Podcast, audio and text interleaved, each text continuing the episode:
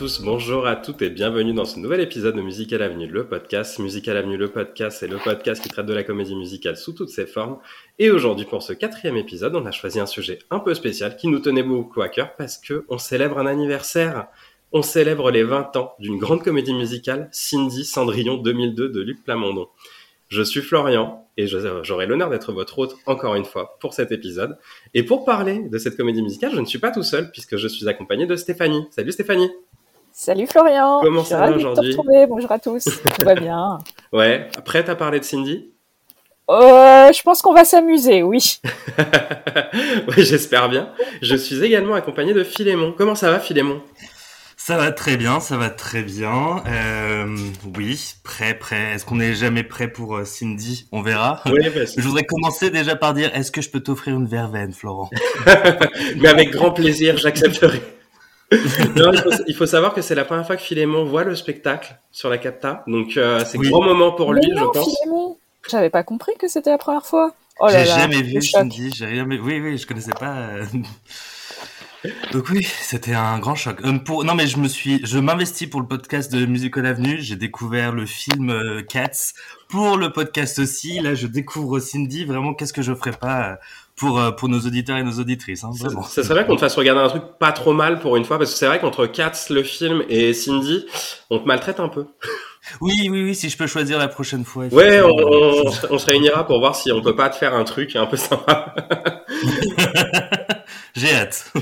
bon, alors pour, pour en revenir à Cindy, évidemment, parce qu'il faut qu'on en parle, euh, Cindy s'est sorti en 2002, et pour ceux qui se rappelleraient pas de Cindy, Cindy c'était ça.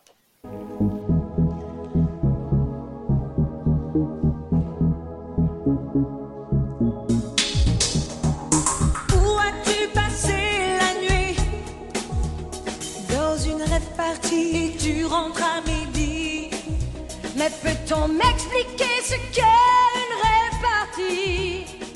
Il y a la pleine lune, la musique, la danse.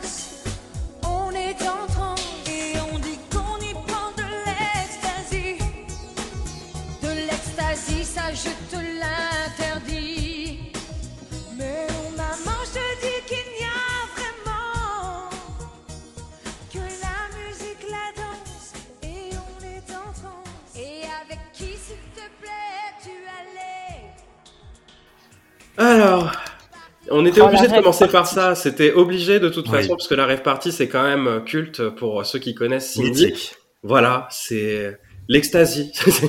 la, la vision, la vision Ça, je de te l'interdis. Voilà, la vision de Plamondon sur la rêve party, c'est de l'ecstasy. Alors, on va La commencer. musique, la danse, on est en transe. On est en transe. Alors, on va commencer avec votre avis. Qu'est-ce que vous en avez pensé? Philémon, je vais commencer par toi, parce que vu que tu l'as découvert pour la première fois, je pense que ça a dû être un grand moment. Oui, oui, oui, oui, effectivement. Euh, moi, de Cindy, tout ce que je connaissais, c'était Rêve Party et c'est devenu une, une running joke. Enfin, euh, tout le temps, on, parle de cette Rêve Party. Est-ce qu'on peut m'expliquer ce qu'est une Rêve Party? Euh, Donc ça, je- culte effectivement. Je connaissais vaguement, je savais qui était dans le cast parce qu'à l'époque, bah, je savais qu'il y avait l'âme, mais aussi j'aimais bien Asia par exemple ou, ou Karine de la Starac. Euh, donc euh, c'est tout ce que je connaissais. Je savais que c'était pas fameux ou enfin que c'était connu dans le milieu pour pas être euh, euh, la meilleure comédie mu- musicale du monde, effectivement. Mais donc j'ai découvert ça il y a quelques jours pour ce podcast et je pense que j'étais pas prêt.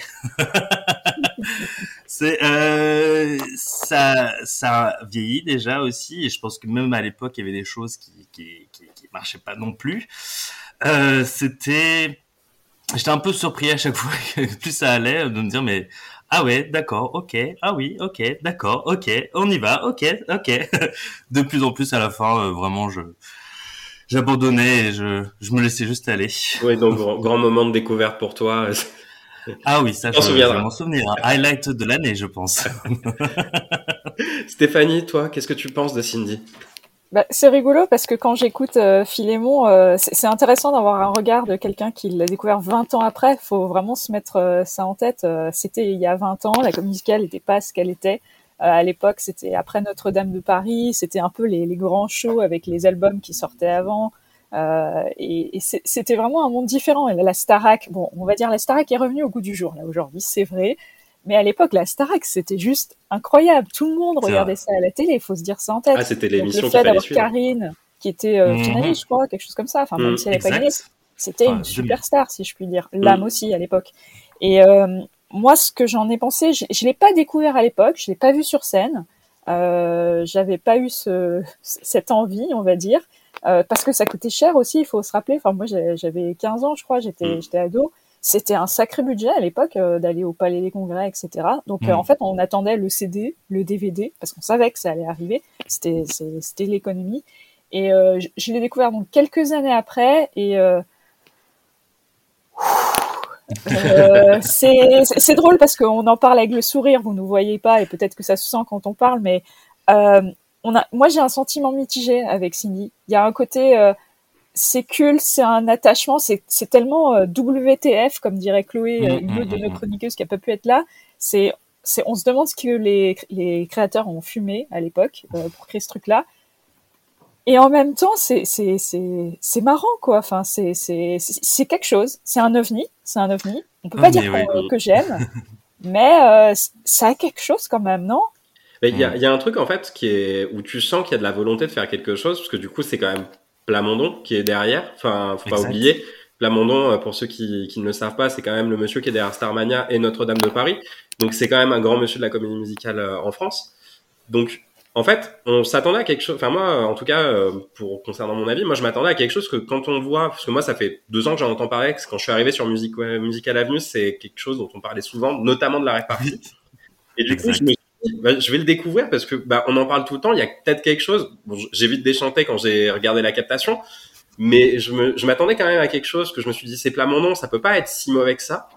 Et plus j'avançais dans le spectacle, plus je me disais, mais comment on a pu faire ces choix-là? Comment on a pu... euh, Parce que on sent qu'il y a une volonté derrière avec le casting, parce que bon, quand on prend l'âme, euh, quand on prend Franck Cherbon, qui était sur Starmania, quand on prend euh, Judith Bérard aussi, qui était sur Starmania, même Patty Galante, hein, enfin, il y a vraiment quelque chose, il y a une volonté de bien faire, mais ça fonctionne Mm. pas. Et effectivement, comme disait Philémon, pour 2002, même en remettant dans le contexte de l'époque, je trouve ça affreusement kitschouille. C'est Oui. et c'est vide en fait en termes de mise en scène. Euh, je pense que ça, c'est un des plus gros points faibles du spectacle. et, et, et avec un budget de 7 millions, euh, Florian, moi Ouais, c'est ça qui il me est marque. passé où ce budget-là? Enfin, faut- Bah, il est- il Bah, est- dans, il- dans la tour Il est passé dans la tour centrale, ouais. Ah, mais c'est juste Et le pire, c'est qu'ils ont investi dans cette tour en sachant qu'elle n'allait pas euh, pouvoir convenir à toutes les salles de France. pas être utilisé, c'est vraiment scandaleux. C'est une innovation. Apparemment, c'est une innovation avec ses différents bras et tout. Mm. Mais vous- si vous regardez bien, c'est quand même super peu utilisé et la scène a l'air vide. Bah, c'est vide, vide, très, très même vide. avec les danseurs. Et encore, je- moi, je, je les plains parce qu'ils essayent de faire au mieux, parce qu'on le voit en plus qu'ils se donnent à fond. Mais euh, pas à fond, tout est relatif. Mais euh, mais ouais, c'est ça reste vide. Il y a des scènes, tu te demandes où est passé le budget. Même pour les costumes qu'ils ont signés Givenchy, j'étais là, Oh. je fais, Ouf. c'est catastrophique. oh C'est. Bah, C'est encore la preuve, enfin excusez-moi, mais c'est aussi l'économie de la comédie musicale de l'époque. Hein. Le producteur euh, Charles Taylor, bah, il est décédé depuis, mais Mm. c'était c'est pas quelqu'un de ce milieu-là. Il a investi dans Notre-Dame, ça a été un gros succès, oui. Est et en se disant je refais la même recette et en fait euh, enfin il faut un livret il faut, il faut, faut- il faut il faut une mise en scène il faut des chorégraphies tout a été fait à l'arrache Hum, et hum. je pense qu'il faut se dire ça aussi Mais- ça a été un échec parce que euh, c'était pas forcément euh, C'est ça qui est impressionnant, c'est qu'en plus, alors, je pense qu'aujourd'hui on va, on va dire des choses qui sont pas que gentilles et on voudrait déjà dire que on a du respect pour tous ceux qui ont qui ont Clairement. travaillé sur cette comédie musicale et qu'on sait qu'ils ils ont essayé, enfin qu'ils ont voulu faire euh, les choses bien, il n'y a pas de souci. Mais bon, il y a des choses quand même à dire et c'est vrai que sur beaucoup d'aspects et ça va pas, que ce soit les costumes, la mise en scène, les paroles aussi. Enfin, il y a, y a très très peu d'é- d'éléments qui peuvent rattraper ou être bon assez pour qu'il y ait quand même quelque chose de, de, bon et de, dont on peut se souvenir. Et chaque élément comme ça, il y a, plein, plein, plein de choses à dire. Je pense qu'aujourd'hui, on va, on va parler sur, de tous les aspects et et avec, euh, avec beaucoup de passion sûrement parce que il y a, y a tellement de choses, tellement, il se passe tellement de choses quand, quand je- moi je regardais la captation, je devais faire pause tout le temps parce que je devais prendre plein de notes tellement il y avait, il se passait de choses et je pense que même j'ai pris trop de notes et je vais pas réussir à tout, tout me rappeler en plus. Non mais moi je, moi je voulais revenir justement sur le comment sur le fait que par rapport à la mise en scène, ce que tu disais que c'était un, enfin on disait que c'était un peu vide euh, et très épuré. Moi, je suis, enfin, je, ça fonctionne pas, je suis d'accord, mais contrairement, parce que du coup, je vais reprendre une autre comédie musicale de Plamondon, Notre-Dame de Paris, c'est très vide en termes de, euh, de décor, en fait. Mais ça fonctionne, je trouve, parce que du coup, il y a quelque chose, il y a une vraie, il y a une vraie euh, réflexion sur la mise en scène. Là, Cindy, je, je voyais pas où ça voulait en venir, et la tour centrale, effectivement, ne sert absolument à rien dans ce que ça veut raconter, en fait. Et c'est, vraiment dommage. Et surtout, parce qu'à un moment, ils font un, un parallèle avec euh, la tour de Babel, la tour Mm. Eiffel. la- et on sent qu'ils ont, ils ont dit, ah mince, oui, c'est vrai, on a une tour, faut, faut qu'on en fasse une chanson, peut-être, faut qu'on faut qu'on la remette dans le, dans le spectacle. Mais c'est vrai qu'il n'y a pas vraiment de rapport entre Cindy, l'univers qu'on qu'il nous propose, et pourquoi cette tour, juste pour qu'à la fin, elle puisse se transformer en fusée et pour qu'il puisse partir dans les étoiles. Enfin, ça me paraît un peu léger quand même. Il fallait peut-être euh, d'autres raisons en plus pour justifier un peu plus. On va, on va Déjà, quand même, à la ré- base, on va quand même c'est- résumer l'histoire parce que du coup, je pense que pour certains de nos auditeurs qui l'ont pas vu, c'est quand même quelque chose à entendre. Alors, qui veut se lancer ou alors je le fais, comme vous voulez. Vas-y. Vas-y, Flo, vas-y. Ok, alors, pour résumer, c'est la vision Plamondon de Cindy. Bon, Cendrillon, on connaît l'histoire, hein, euh, la princesse à la pantoufle de verre qui va au bal, qui la perd et qui la retrouve, qui se marie avec le prince et qui devient princesse. Bah, Plamondon, euh, voilà, il a décidé de faire euh, Cindy dans la banlieue. Donc Cindy, c'est une, une pauvre petite jeune de banlieue qui vit avec euh, sa belle-mère et ses deux affreuses belles-sœurs. Donc sa belle-mère qui est une ancienne euh, queen du disco, disco queen comme elle aime, euh, elle aime le dire qui est malheureuse, qui a perdu son père pendant un accident d'avion et qui est issue de la relation entre son père pilote d'avion et une femme cubaine. Donc déjà c'est un peu compliqué. Oui, oui, oui. Déjà, c'est Ça, on va- compliqué. On va, en reparler, je pense, mais oui. Voilà. L'histoire et les personnages, en fait. C'est vraiment déjà la, la base, en fait. Ah, au lieu- au- sans penser à la production, les costumes, la chorégraphie, la mise en scène, ne serait-ce que ouais, cette histoire et ces personnages. Pourquoi pas prendre un, un conte d'origine, quelque chose de très connu Ça a été fait mille fois, revisité, et, et des fois ça fonctionne. Mhm. Mais là, Ben, euh, clairement, ça ne fonctionne C'est c'est surtout pas. que tu as des éléments, parce que du coup, euh, pour, pour terminer un peu le résumé aussi, euh, bon, Cindy est fan de Gig, hein, parce que évidemment son père est irlandais, et du coup, Ça, euh, je- enfin, oui. elle, euh, elle décide d'aller euh, d'aller au, au Galaxy, la boîte de nuit qui est, qui est tenue par euh, Ricky, donc rockstar de son état, qui est en couple avec Judith, euh, mannequin de renommée internationale. Et grâce à l'aide de Gontran le couturier, Cindy va pouvoir aller au bal en princesse orientale. Et là, elle tombe amoureuse de Ricky grâce à sa prestation de la gigue, hein, parce que évidemment, c'est vrai que on a tous un coup de foudre en voyant quelqu'un danser la gigue irlandaise. Évidemment, Ouais. les douze coups de minuit sonnent, Cindy s'en va et elle laisse derrière elle la bague offerte par son père. Et Ricky veut absolument la retrouver en organisant un grand casting pour retrouver la danseuse de gigue pour son prochain clip. Parce que la gigue est, devenue est devenue à la mode maintenant. C'est À- ça, Grâce alors. à elle, elle a dansé dans une boîte de nuit la gigue et du coup, tout le monde entier veut danser la gigue maintenant. C'est ça. Évidemment, tout le monde ne l'entend pas de cette oreille parce que, évidemment, Ricky retrouve Cindy très facilement. Hein, au bout de 10 minutes, c'est plié. Sauf que Judith, euh, l'ex de Ricky, ne l'entend pas de cette oreille et elle prend le cocaïne express, alias, elle fait une overdose. Et elle meurt. Cindy, euh, dépitée, s'en va en Irlande pour retrouver ses racines et éventuellement se suicider, mais elle est rattrapée par Ricky. Et tout est bien qui finit bien, ils s'aiment d'amour et ils partent en fusée dans les étoiles. Voilà. Il y Voilà, aura des choses à dire à chaque élément que tu viens de Oh dire. oui. Oh oui. Et Oh j'ai, oui. fait court hein, parce que vraiment c'était quand même c'est, moi, très long à résumer. je trouve que tu as oublié un élément central, c'est le bal Hariki. Tu Ah oui, pardon. Du bal Hariki? Pardon, le bal Ça, Ricky. Euh, voilà, ça. Enfin, déjà, tout est dit. Voilà. Oui. Bal Hariki. Voilà. Mot de code. Mais, Non, mais parlons, parlons des personnages, effectivement, parce que rien que le, le- père, là, qui est quand même la première chanson. Oh. La première chanson, Mais- on attend quand même une ouverture. ouais, c'est mais pour le coup, tu vois, moi cette première chanson, je la trouve pas si mauvaise. Enfin, il y a, il y, a, y a des trucs en fait qui, qui marchent parce que du coup, il y a une, y a, enfin, ça commence par rapport à la légende. Enfin, la, la première chanson s'appelle La légende de Rose la Tulipe. T'as un vrai avertissement sur ce qui va se passer parce que c'est, euh, voilà, euh, en gros à minuit, machin. Donc, t'as quand même le truc qui est posé.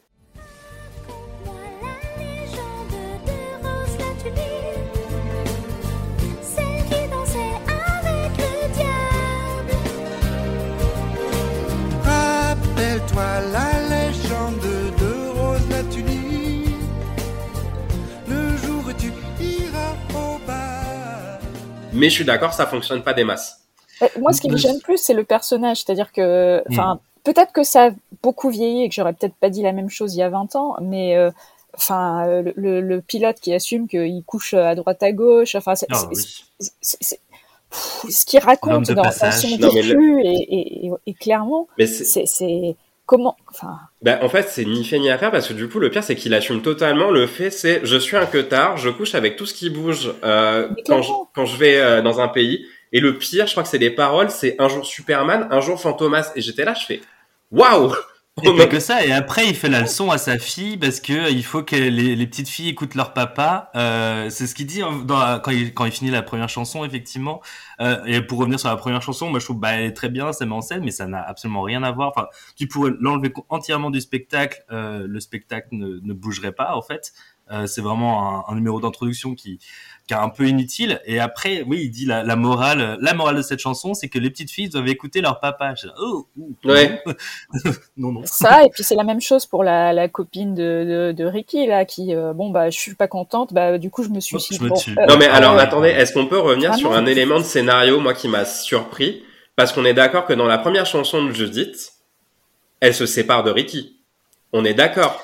Bah, bien sûr Donc pourquoi, Oui, donc pourquoi elle nous fait, elle nous fait tout un schmilblick dans le truc pour dire je veux pas qu'il, je veux pas qu'il aille avec Cindy. Ce n'est plus ton coup, mec. Non mais oui, et puis enfin le suicide, non mais qu'elle soit bon, qu'elle soit pas contente, ça on peut le comprendre effectivement, les peines, les peines de cœur, mais de là à se suicider comme ça, et surtout après t'as Gontran le, le couturier qui arrive sur son lit, qui la regarde pendant trois minutes, oh bah elle est morte, bah je sais pas, fais quelque chose, appelle les ambulances. Puis il est là. Oh. Et surtout, il, te chante la chanson. Il y a que moi qui t'ai compris de toute façon. T'étais trop pur pour ce monde, mais t'inquiète pas. Eh ben, qu'est-ce que t'as fait alors? C'est ça, sauve-la en fait. Je sais pas. Et après, non mais ça, le pire c'est que ça enchaîne du coup sur la chanson de Gontran. Et après, tu as la chanson du manager de Ricky, personnage inutile au demeurant. On en reparlera. Aussi. Qui vient et qui dit, elle a pris le cocaïne express pour expliquer de quoi elle est morte. J'étais, ben oui, mais on, elle s'est Ah. suicidée. On n'a pas besoin de savoir que c'était du cocaïne express quoi. Ah oui, Bah, non, avec tout le respect que j'ai pour les auteurs sincèrement c'est comme si ça avait été écrit par des lycéens c'est hyper Mais- caricatural en fait En fait, je- euh, Oui. quand tu regardes ce que ce qui se disait en fait dans les interviews à l'époque, je pense que Plamondon voulait vraiment faire quelque chose qui euh, qui allait parler en fait à des jeunes entre 15 Mais ça et, fait et 20 le ans. vieux qui, Oui, non, mais- qui pense penser le jeune parce qu'il dit des trucs. Ah non, non, non, quand mais bien sûr, mais, euh, ou, enfin, Et ça peut t'as des expliquer- paroles. Oh. Non, mais c'est ça, et je pense qu'en fait, c'est la vision de quelqu'un qui est assez âgé sur la jeunesse de maintenant, qui veut traiter de sujets quand même relativement graves, comme le suicide et autres, enfin, mais euh, le truc, c'est qu'effectivement, la banlieue, surtout, enfin, la représentation de la banlieue, enfin, quand on écoute la chanson de- du pote de Cindy, là, je, je me rappelle plus de son nom, mais qui est interprété par Jay. Malcolm, je crois. Ouais, Malcolm, c'est ça. Malcolm, mais qui est inutile aussi au possible. Ah oui, non, Si mais ma- pas là, ça changerait absolument Mais rien. en fait, il y a plein de personnages inutiles, c'est-à-dire qu'en fait, le euh, comment Judith, on- à part pour euh, essayer d'apporter un peu de drame et justifier en fait le départ de Cindy à la fin, ne sert absolument à rien. Euh, Le manager de Ricky ne sert absolument à rien si c'est pour organiser son casting et dire ah non, ça, ça- non, ça marche pas comme ça. Et pareil, et Malcolm, le pote de Cindy, ne sert absolument à rien si ce n'est pour essayer d'apporter un espèce de drama inutile en mode ah je l'aime en secret, c'est tellement dur, mais elle, elle aime Ricky. Mais au final, on l'enlève du schmilblick. Ça, ça, ça change rien, quoi. Surtout qu'en plus, euh, au début, il est là, ah, je l'aime en secret, je voudrais pas qu'elle aille avec un autre homme. Mais après, il dit à Ricky, go girl, fonce en Irlande, vas-y, va la récupérer. Mais surtout, moi, je voudrais revenir sur le, le père, et, et- parce que c'est vraiment le début de l'intrigue aussi. C'est que donc, c'est un homme qui passe, effectivement, qui ne s'attache jamais. Mais je comprends pas. Alors déjà, il, il tombe euh, amoureux euh, d'une femme à Cuba. Mm. Alors, elle a pas vraiment l'air de venir de Cuba. Euh, pour, enfin, elle est habillée d'une façon, on dirait pas trop Cuba. Je pense qu'ils ont dit, oh, bon, allez, on va prendre un pays exotique et tout ça. Ok, très bien. Bon, bah, on va, on va, pas euh, rentrer dans les détails. Mais surtout, je me dis, si c'est un homme qui passe, il a dû au moins rester neuf mois pour que euh, Oui. Soit née. Donc, il n'est pas vraiment de passage, il reste euh, neuf mois, tu vois, voire Non, mais- peut-être plus, parce qu'il est peut-être pas, elle est peut-être pas tombée le premier soir euh, enceinte. tu Mais il le, donc- il le dit qu'il est resté et que c'est à- au moment de la naissance de Cindy que sa mère a dit, tiens, prends-la, elle sera plus heureuse avec toi. Et j'étais là, je fais, il est quand même resté Quoi neuf, mois- il est resté neuf mois, le Oui. gars, en fait, à Cuba. mais c'est clair. C'est long, clair. c'est très long. Je rejoins quand même ce que disait Philémon tout à l'heure sur euh, le respect pour les artistes, parce que quand on a une histoire comme ça, une mise en scène Mm. euh, franchement euh, très aléatoire, Et euh, les chorégraphies sont pas dingues non plus. Non. Je Non, sais pas ce que vous non, non, non, vraiment pas. Je pense qu'ils ont voulu être modernes, mais ça fait pas du tout moderne. Ça Ça n'apporte rien les éléments de danse. et pas Ouais, ensemble surtout.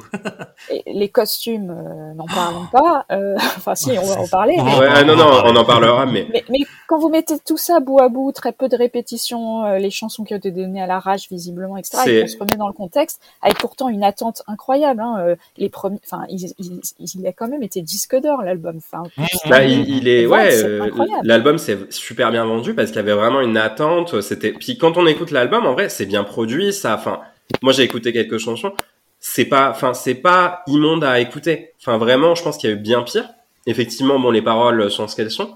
Mais je me dis, il y avait vraiment une attente autour de ce truc. Et je crois que c'est Judith Bérard euh, qui disait justement euh, que, en fait, ils avaient, comme tu disais, Stéphanie, ils avaient les, hum, les chansons un peu à l'arrache et qui répétaient vraiment. Enfin, que Plamondon a été hyper, euh, hyper pressé pour euh, par le producteur pour écrire euh, les chansons du spectacle. Mais pense que ça se voit, oui. oui, mais ça, ça se ressent, je Ça pense. parce s'entend surtout. voilà, mais du coup, euh, je- et, et ils en étaient conscients parce qu'elle dit dans l'interview sur, euh, il y a un super article d'ailleurs sur Vice euh, sur le sujet. Oh, elle oui. disait, euh, on avait, on savait qu'on était dans un Titanic, mais voilà, on a fait avec. Et je me dis, là, c'est quand même, enfin grave non, mais c'est, je pense que tout le monde en était conscient que ça allait être un naufrage et que ça allait pas fonctionner du tout. C'est ça, je pense qu'ils l'ont peut-être pris pour un tremplin pour une autre commune musicale derrière, parce que ça commençait à prendre, comme on disait, avec Notre-Dame de Paris et tout ça. Bah, mais- surtout que c'était les... pour- ouais, c'était l'époque Roméo et Juliette, donc t'avais plein de ça, comédies musicales comme ça euh, qui lançaient des carrières. Donc, euh, une exposition eux- télé aussi. hum. Oui, oh, ça aussi, oui. Puis bah, l'époque de la Starac, il passait aussi dans tout ça. Puis il y avait le Hit Machine, enfin il passait dans Bah, je pense que t'as, mais avait- surtout en plus au vu du casting, parce que quand tu prends l'âme, je pense que c'est pas anodin. Tu sais que tu vas attirer quand même un public relativement jeune, parce que l'âme Oui. était vraiment euh, au début de sa carrière, elle était quand même connue. Je pense que quand tu prends, enfin Karine de la Starac aussi, c'est pas anodin. Je pense que t'essayes quand C'est même aussi d'attirer un public un peu plus âgé avec Patsy Galante. Enfin vraiment, je Mm. pense clairement qu'il y avait une volonté Et de. Assia, on se souvient plus trop de Assia C'est aujourd'hui, mais à, l'époque, moi j'aimais bien ces chansons. Enfin. Et pour reparler de l'article de Vice, que quand même, je recommande à tout le monde de lire cet article. Il est vraiment formidable. Je crois qu'il est sorti il y a deux ans à peu près. Euh, non, l'année dernière. ou il me un an semble, ouais. l'année dernière enfin oui voilà et mais qui termine sur la plus belle des façons avec un jeu de mots formidable qui dit la mayonnaise n'a pas Non mais attends, non mais ça, ça vient de l'âme parce qu'en fait la journaliste explique Oui. qu'elle était en communication avec l'âme sur Twitter qui ne voulait pas en parler de base et qui a qui est revenu un peu sur ses positions en disant un truc hyper triste. Enfin moi pour moi on, on avait cru au projet sauf que ben du coup moi j'ai passé mes 30 ans euh, dans les coulisses euh, machin et euh, du coup qui termine avec l'âme mayonnaise n'a pas prise donc l'âme orthographiée comme le nom de la chanteuse. Je, je Ouais, trouve que le formidable. ah non mais le jeu de mots est incroyable. Hein, je... Incroyable, mais ma- c'est malheureux parce que, euh, comme vous dites, euh, ils ont fait tout ce qu'ils ont pu. Mais euh, si je reprends les propos de, de Chloé, qui est dans notre équipe et qui n'a pas pu être Oui. avec nous aujourd'hui, elle, elle, elle y était à l'époque. Mhm. Elle est allée le voir deux fois. Au début, parce que c'est la curiosité, c'est euh, la suite de Notre-Dame Paris, beaucoup d'attentes.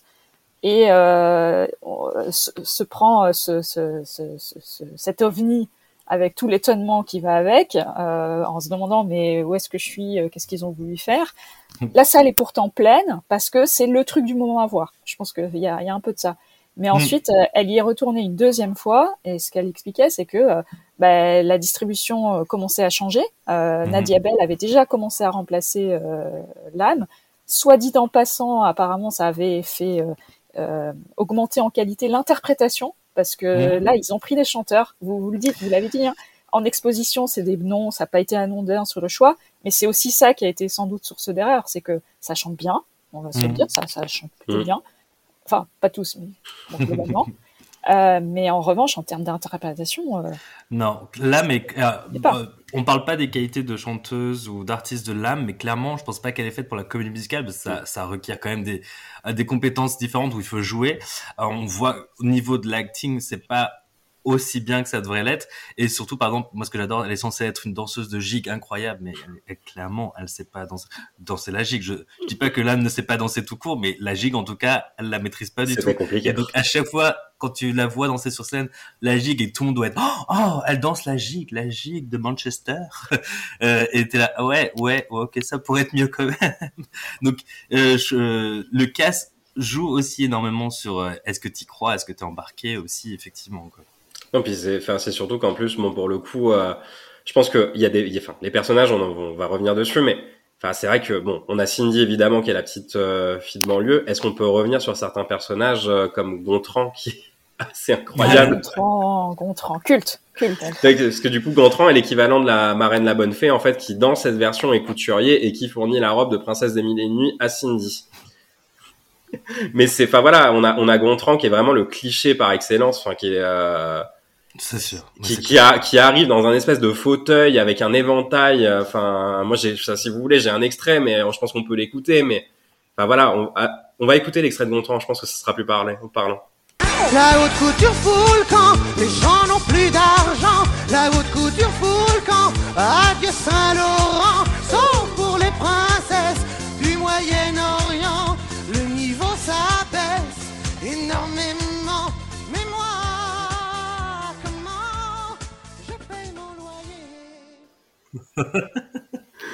Bon, voilà, la seule, euh, bon, la seule euh, inquiétude de Gontran, c'est de pouvoir payer son loyer, apparemment. Surtout qu'on n'y croit pas trop que l'industrie du luxe euh, est en train de baisser. Non, ça c'est pas vrai. Je veux dire, enfin bon, bref, ça c'est moi, je trouve, un détail, mais moi, je trouve bon. le personnage quand même assez incroyable parce que du coup, je pense que c'est vraiment beaucoup de second degré et Jean le Duc, pour le coup, se lâche totalement. Enfin, je veux dire, il est dans une tenue absolument incroyablement moche. Oh oui, et la coiffure aussi. Et la coiffure avec est- une espèce de deux cônes euh, en croissant. Mais je, je, je crois que c'est euh, je crois que c'est dans le podcast euh, Les Rois du Monde et Son qui disait que Jean Leduc justement était un artiste quand même assez accompli et que euh, ça relevait un peu le niveau. Je suis d'accord que pour le coup, les quelques scènes où il y a Gontran, on tombe dans le second degré totalement assumé et je trouve que ça fonctionne à mort, contrairement à d'autres scènes justement avec euh, La Palma ou autre quoi. Parce qu'on va revenir sur La Palma aussi. La disco queen. Voilà. Ah oui, non. ouais, non, ça aussi, c'est c'est quand même. Est-ce qu'on on- Euh. est-ce qu'on en parle de cette séquence euh, justement de sa séquence Disco Queen où elle est dans une boule disco euh, pimpée comme jamais euh, Avec une, une, une coiffure blonde. euh, Ah oui, là, j'ai pas compris ce qui se passait là. Je me suis dit, Ouais. mais qu'est-ce- enfin, j'ai loupé une scène. Mais le, truc en fait c'est que je pense que c'est il y a enfin il y a un gros problème dans la narration parce que Mm. pour moi on ne comprend pas quand c'est des flashbacks ou des rêveries. C'est-à-dire qu'en fait il y a un gros problème déjà on parlait de la séquence d'intro tout à l'heure qui est un flashback en fait où c'est le père de Cindy quand elle est enfant qui lui fait la légende de Tulipe. Sauf qu'en fait à côté du père on a l'âme qui est dans Oui. sa vingtaine donc on comprend pas que c'est Cindy plus jeune alors que sur l'album du coup studio c'est une petite fille qui chante euh, enfin Ah. la partie de l'âme et j'étais là je fais ben c'était si compliqué de prendre une gamine de 10-12 ans en Ah fait oui. pour faire l'âme sur scène enfin surtout que c'est que pour cette séquence elle revient pas après quoi donc Mm, euh, c'est clair. et pareil tous les toutes les rêveries parce que moi je pense que Disco Queen euh, quand Patsy Galante enfin le, le personnage de la Palma se remémore ses années disco on ne comprend pas. C'est-à-dire qu'en fait elle déboule dans une boule disco. Disco Queen! Disco Queen,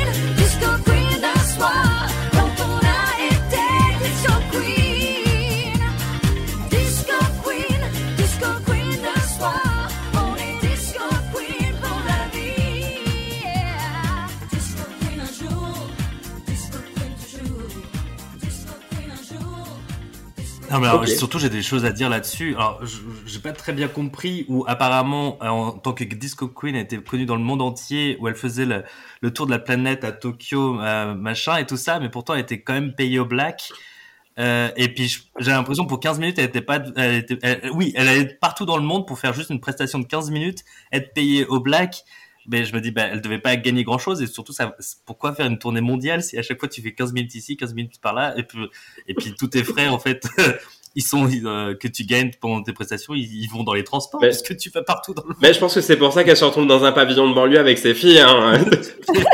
Elle a pas géré sa carrière, en fait. Bah non, mais c'est pour, c'est pour ça qu'elle se retrouve avec une gamine euh, qui n'est pas la sienne sur le dos et deux, deux gamines qui sont pas très futées parce que pour le coup, je suis désolé, mais Petula et Tamara, c'est vraiment pas les couteaux les plus aiguisés du tiroir, quoi. Ah non, c'est clair. Ah, non, Enfin, vraiment, c'est- euh, elles sont un peu interchangeables aussi, tu vois. Oui. Enfin, elles, ont, elles ont pas vraiment, à part à, à la fin, on leur met deux mecs différents pour qu'on arrive à les différencier, tu vois. Mais alors, est-ce, qu'on peut m'expliquer d'où sort le mec, en fait, parce que bon, il y en a une qui termine avec Malcolm, le pote de Cindy, qui, parce que je pense qu'on a la technique de drague. Finalement, faisait la blague de la verveine au début. Ça vient de là. C'est-à-dire qu'en fait, elle drague le pote de Cindy en mode, est-ce que je peux t'inviter à boire une verveine?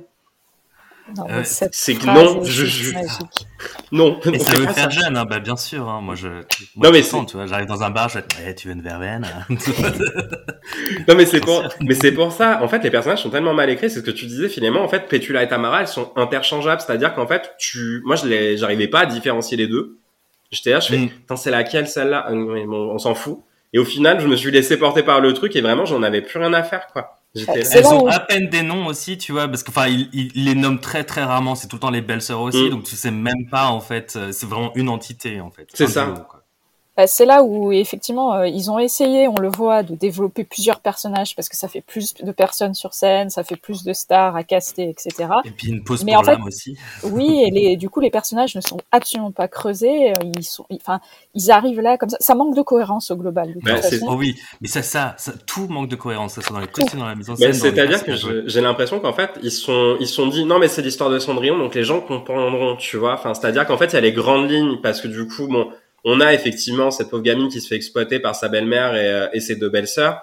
Euh, on a euh, l'espèce de prince qui devient un rocker en fait de Manchester. Je sais pas ce que à quoi ça sert mais ok. Tu as le bal avec euh, la soirée au Galaxy et euh, tu as l'espèce de retrouve enfin, euh, de tout tout pour retrouver justement la, la fameuse princesse.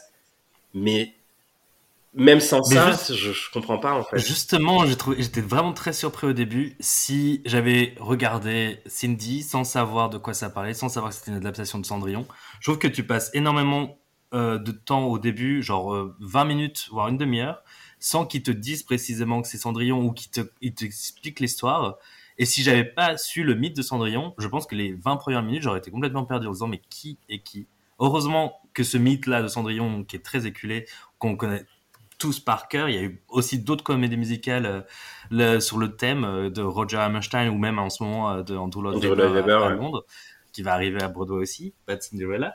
Mais si on connaissait pas ce mythe au début, on est complètement perdu et, et on n'arrive pas à être accroché. Mais Euh, si, et t'attends pour la rêve party parce que c'est le seul truc que tu connais. Mais c'est un peu la réflexion que je faisais sur le podcast précédent sur les musicals Disney. J'ai l'impression que le premier acte, c'est que du build-up. C'est-à-dire qu'en Ouais. fait, il se passe absolument rien, à part pour présenter les personnages et te faire des flashbacks inutiles et euh, enfin montrer comment Cindy est arrivée dans les euh, dans les pattes de sa belle-mère. Surtout qu'en plus, je suis désolé, il y a vraiment la réflexion, enfin les paroles les plus racistes. Je sais pas si vous l'avez vu, la la Ça, réaction. parler. Non mais est-ce est-ce qu'on parle de ce moment raciste où le père dit à la belle-mère voilà, non, mais par contre, je dois vous prévenir, Cindy est une métisse. Faut que j'y réfléchisse. Oui. C'est ça, en fait, tout, tout à l'heure, quand je disais que je voulais dire autre chose et que j'avais oublié, c'était exactement ça. Mais. Donc, le, le père est allé voir une cubaine, il a eu un enfant, et il ramène l'enfant. Et en fait, le, le, le point central de Cendrillon, le fait que la belle-mère euh, maltraite Cendrillon, enfin Cindy, c'est que déjà, bon, c'est pas sa fille, mais aussi parce qu'elle est métisse. Alors que je pense que ces filles, elles sont pas tout à fait non plus euh, très blanches, il me semble. Non, mais c'est- Quand j'ai entendu les paroles, j'étais là, je fais. Alors, attendez, elle est en train. Elle, elle sort vraiment. Il faut que j'y réfléchisse. Enfin, vraiment, c'est un point de. Non, c'est c'est- c'est Euh, juste pas là possible. où, où je disais que ça avait mal vieilli parce que est-ce que à aujourd'hui de telles paroles Non. seraient passées? Je pense sincèrement pas. Absolument. en fait. Non, mais, mais mais même la représentation de la banlieue. Enfin, moi, je suis Oui. désolé, la chanson de Malcolm qui parle de la banlieue, et je suis désolé aussi, la chanson de Malcolm quand il essaie de draguer Cindy. Je suis désolé des mots, elle pue le cul. Enfin, vraiment, c'est genre, viens voir ma tour de Babel, euh, enfin machin. Ah oui. À un moment donné, je me suis dit, il parle de sa la tour où il vit ou de sa sa bite. Enfin, vraiment, c'était. euh, c'est il y a, y a- c'est Lui, il chante d'une façon monotone et genre ils ont essayé de le faire groover et faire un peu salbe et que, enfin comme ça, enfin tu vois. Mais euh, ça fait un peu. Ok, on a mis euh, ce personnage-là pour qu'il groove un peu, mais on sait pas trop comment le faire groover en fait. Et donc il se retrouve là, à devoir chanter sa chanson. Ils, on sent un peu qu'il est perdu aussi, qu'il sait pas trop euh, qu'est-ce qu'il doit faire parce que son personnage n'est pas développé. Donc il, il est là, il, pour faire beau et puis pour chanter un peu ça. C'est ça, mais. Est-ce que pour vous, il y a quand même des points positifs dans Cindy si on prend du, du recul Parce qu'on sent que c'est pas comme des spectacles où vraiment on trouve ça vraiment pas bon, etc. On va l'assassiner en disant jamais j'y retourne Mm. à le revoir.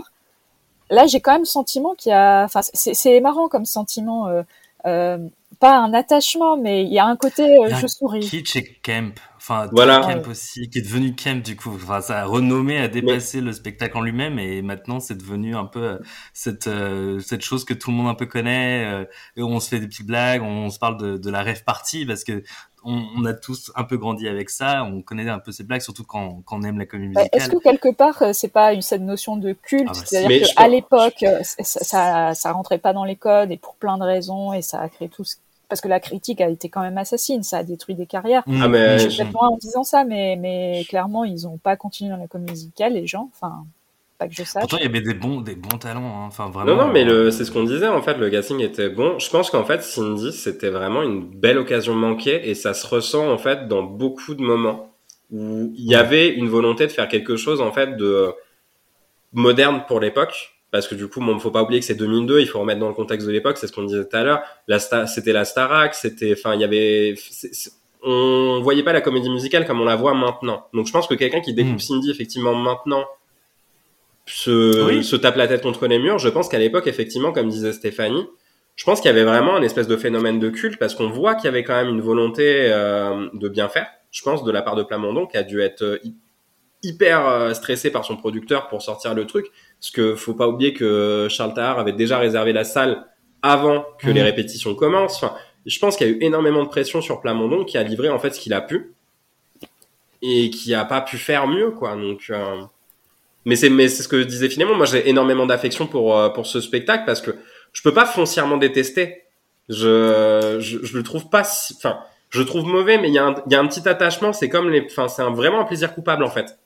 C'est ça, le niveau de mauvais est, est tellement que ça en devient bon, tu sais. C'est ça. Euh, Enfin, et c'est ça qui est incroyable. Mais ils ont voulu faire une version moderne de Cindy. Ça aussi, c'est pas très nouveau, mais pourquoi pas? On aime bien des nouvelles adaptations de Cendrillon.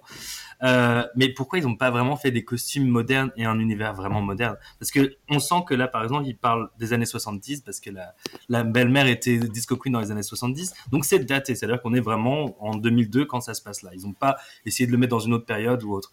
Mais excuse-moi, en 2002, en 2000, qui s'habille comme ça Personne s'habille comme ça. Et pourquoi ils n'ont pas vraiment essayé de faire Parce que ils citent aussi des, euh, des, endroits du monde, Cuba, Acapulco. Enfin, euh, donc on est vraiment euh, dans un endroit précis. On est à notre époque actuelle, enfin à l'époque où ça a été créé, mais rien ne se reflète sur scène. S'ils avaient pris des costumes déjà meilleurs et modernes, peut-être que ça aurait aidé à avoir cet impact justement en se disant bon bah ok c'est un conte moderne. Si on avait aussi fait des paroles qui qui sont plus actuelles, euh, ça serait passé. pas en axe. Ah. Oui, oh, oh oui, oh, ça on sent qu'il s'est fait plaisir. Oh Mais là là. pour le pour le coup, cette chanson, je trouve que c'est la moins mauvaise du lot. Enfin, c'est c'est oui celle- et non. Oui, non Ah mais oui. Non mais contrairement à tout ce qu'on a eu parce qu'elle arrive quand même relativement tard dans le Elle, spectacle. est- ouais, elle ressort, ouais. Voilà, et elle ressort en fait parce que déjà je pense qu'il y a l'interprétation de Judith Bérard qui fait beaucoup et où Oui. tu sens que c'est une artiste accomplie euh, parce qu'elle vit son moment. Enfin, vous irez Ah, regarder la scène, mais pour ceux qui l'ont jamais vu, mais elle vit le moment et moi, enfin franchement, il y avait des moments où elle chantait, j'étais là, je fais, ah, voilà, moi c'est ce que j'aurais voulu sur ce spectacle. Et c'est Mm. dommage parce que ça arrive vraiment sur la fin, enfin quasi sur la fin. Je crois qu'il reste 20 minutes de spectacle quand la chanson déboule. Et là, je me dis, si tout le spectacle avait été un peu calé sur Mhm. euh, ce schéma-là, je pense qu'il y aurait eu quelque chose de mieux. Oui, oui, ouais, c'est clair. Euh, moi, en même temps, je suis tout à fait d'accord avec ça, mais j'étais un peu partagé dans le sens que bah, je veux pas qu'elle se suicide parce que je trouve que c'est trop simple d'un point de vue narratif. Mais en même temps, bah, l'interprétation est cool et enfin vachement bien. Euh, les rimes, effectivement, tu sens que euh, là, ils se sont fait plaisir, ils ont voulu, ils ont trouvé le filon, ils ont voulu utiliser des sonorités qui ressemblent, mais au bout d'un moment, ils faire aimer des choses avec qui n'ont pas de rapport sur un solo de sax et avec je me souviens plus j'ai noté mais bon bref à chaque fois je disais bon juste il a pris le mot parce qu'il rime mais si tu prends le sens des paroles elles ont pas vraiment euh, de, Avec le de fax. Avec le fax. Ouais, voilà. Ah oui, ah oui, ah oui, un message que je te faxe, c'était là, oh là là, mais non, on peut pas. En 2000, qui, qui, qui faxe encore Mais il y a choses des gens qui faxaient encore, finalement. Oui, non, c'est vrai, mais pas à ce point-là. Enfin bon. Non, je pense Mais que ça m'aurait plus choqué si elle avait utilisé un Minitel. hein. Ah oui, ça c'est sûr. Mais reconnaissons quand même, reconnaissons quand que Cindy est un spectacle audacieux. Oui, Ces choix-là, ils sont très très audacieux. Ils ont pris les risques. Et moi, je ferais bien le parallèle avec euh, un spectacle d'Andrew Lloyd Webber Euh, Mhm. On aime ou on n'aime pas, mais euh, c'est Joseph and the Amazing Technicolor Dreamcoat qui aussi, c'est sur quelque chose de très connu à la Mhm. base. Euh, c'est kitsch à, à, à mort, Oh, ça, à oui. souhait. Euh, les, les chansons n'ont absolument aucune cohérence. L'univers musical change euh, à chaque peux apprendre des scène. couleurs. Exactement. Et pourtant, ça fonctionne. Moi, moi, je fais partie, tout tout le monde n'aime pas encore une fois, moi, je fais partie des gens Ouais. où je suis allée voir plein de productions de ce spectacle-là parce que, euh, parce que c'est joyeux, parce que euh, c'est, ça a une patte, ça a une empreinte, c'est oui audacieux, c'est WTF comme on dit. Euh, Cindy, Cindy est au WTF, sauf que là, clairement, c'est, c'est des choix audacieux mais qui ne fonctionnent pas. Bah, c'est- je pense qu'en fait le truc c'est que le déjà le matériau de base est tellement repris et re-repris et re-repris parce que comme disait Philémon tout à l'heure en fait des adaptations de Cendrillon on en a 10 000 et notamment dans la comédie musicale enfin je pense que de toute façon tout le monde connaît euh, la version Disney euh, qui est la qui reste la plus connue. Mais bon on a Bad Cinderella là qui, avait été fait, qui arrive à Broadway euh, l'année prochaine je crois enfin il y a eu qui est euh, fermé à Londres. Ouais, qui a, qui a fermé très rapidement d'ailleurs à Londres au bout d'un an, il me semble, euh, un peu moins même. Donc, euh, et où là, qui risque de se casser la gueule aussi à Broadway parce que les premiers retours sont pas bons du tout. Et euh, non, il y a, enfin, il y a, il y a Cendrillon de Roger Et non, mais Hammerstein, enfin, Roger Hammerstein avec aussi une version avec Brandy, Oui. euh, Whitney Houston et Bernadette Peters qui est culte, qui est, qui est incroyable. Mais voilà, et je pense qu'en fait, le truc, c'est que quand tu veux effectivement moderniser la chose, là, en fait, ça, quelque chose de. Ouais, mais ça s'éloigne trop en fait du matériau de base parce que Mm. là pour le coup, alors oui, ok, il y a tous les éléments principaux parce que du coup, bon bah, ce que je disais tout à l'heure, on a, on a les belles sœurs, on a la belle-mère, on a euh, Marraine la bonne fée qui là est jouée par Gontran le couturier, on a l'espèce de recherche de, euh, enfin d'ailleurs un élément narratif qui ne sert absolument à rien, mais elle perd sa bague au lieu de sa chaussure et au final il la pas retrouve. Non mais au final la bague ne sert absolument à rien dans le dans l'histoire parce qu'au final il la retrouve pendant son casting pour danser la gigue. Oui. Donc, Bah ça, ça m'a pas déçu parce que quand tu repenses, ils ont voulu faire un petit, un- un- quelque chose un peu plus factuel, tu vois. hum, Et personne a une pointure unique ou personne a un, un petit pied euh, si petit que personne peut hum. peut glisser dans la chaussure ou un- une bague, euh, une taille de bague euh, trop petite. Donc ça, ça me dérange pas à la limite que la bague, ça, soit- ça soit le clin d'œil à, à Cendrillon, mais qu'il l'utilise pas dans l'histoire. Mais si avec ça, c'est le reste. Non mais parce, qu'au final cette non mais parce qu'au final moi c'est cette bague en fait on te la montre en gros plan dans les premières minutes du spectacle mode c'est le dernier cadeau que mon père m'a fait avant de mourir euh, de s'écraser dans son avion machin. Mais au final elle sert à rien, tu vois parce que du coup tu as une Non. portée symbolique en fait sur le truc parce que elle te dit c'est la dernière chose que mon père m'a donné avant de partir euh, dans le Concorde et de s'écraser. D'accord, donc il y a une portée et là ah ben j'ai perdu ma bague au, au Galaxy, je la retrouve plus. Tiens, regarde, je l'ai retrouvée. Ah merci. Une bague d'une énorme, une, Non mais est-ce qu'on est-ce parle si est-ce qu'on facilement. parle des effets sur cette bague dans la captation Oh, où elle oh, brille magnifique. Oh, oh là là, oh, Et j'étais là, je fais attendez, c'était dans le spectacle ça ou c'est non, c'est en post prod. OK, d'accord. Oh, mais en parlant de la post-prod aussi, ou quand, parce que là, là on est vraiment sur la capta, mais quand ils font des, des arrêts sur image à la fin oui. des tableaux, le kick de, de l'âme, je, sais, je me souviens plus sur quelle chanson, euh, sur Rebelle, je Oui. crois, à la fin, ça finit en kick, où en fait, l'image, elle est donc figée, mais en même temps, c'est en action, donc c'est un- une très très mauvaise qualité, et l'âme, elle fait une, une tête un peu bizarre, parce que forcément, elle est en train de faire un kick, donc c'est pas le moment où, où t'es, tu, t'as, t'as l'air euh, tout, euh, tout beau et tout ça, et c'est, pas élégant, c'est pas beau du tout, Non, mais les- t'as beaucoup de ta- tableaux qui se finissent comme ça. Les en- arrêts sur image de Disco Queen sont quand même incroyables parce Oh, qu'on n'a pas oh, si galante oh qui oui. se tape des poses de Oh, l'enfer. oui. Et vraiment, elle a des, elle a, elle a une tête sur les arrêts sur image et je me dis la pauvre, c'est le seul souvenir qu'elle Ah va ouais. laisser dans cette comédie musicale. C'est drôle, J'ai malheureux. presque envie de re-regarder. hein. Ah vraiment, regarde la séquence de Disco Queen, la fin, vraiment les arrêts sur image, elles sont Oh. T'as un photoroman de tout, euh, toute la performance que tu viens de voir. Enfin, c'est, formidable. Et tout ça entrecoupé avec des, des scènes où on voit le public euh, qui sont, qui se fait chier comme des rats morts. Et encore, et encore, c'est- à, à demi. c'est ce qu'on disait. Et je, pense- je crois que c'est Romain qui m'a fait remonter l'info. Euh, le plan quand on voit le public est toujours le même en fait, et c'est ça qui est malheureux, c'est qu'en fait ils ont dû réutiliser le même plan. Parce que je pense que le public devait se barrer ou devait se faire chier. Il devait vraiment être désespéré. Et, et c'est horrible ça. parce que quand on l'a remarqué, et regardez bien, il y a, il y a un, un monsieur sur la gauche de l'image qui Mhm. tourne la tête exactement de la même façon à chaque fois et qui applaudit de façon très euh, très polie. Mais À un point, je me demande où si, est-ce qu'ils ont vraiment enregistré hein, le public qui regardait Cindy ou c'est pas des, euh, des images. Ben, je me suis de posé, je me suis posé la question de savoir si c'était pas déjà utilisé dans la capitale Notre-Dame de Paris, en fait.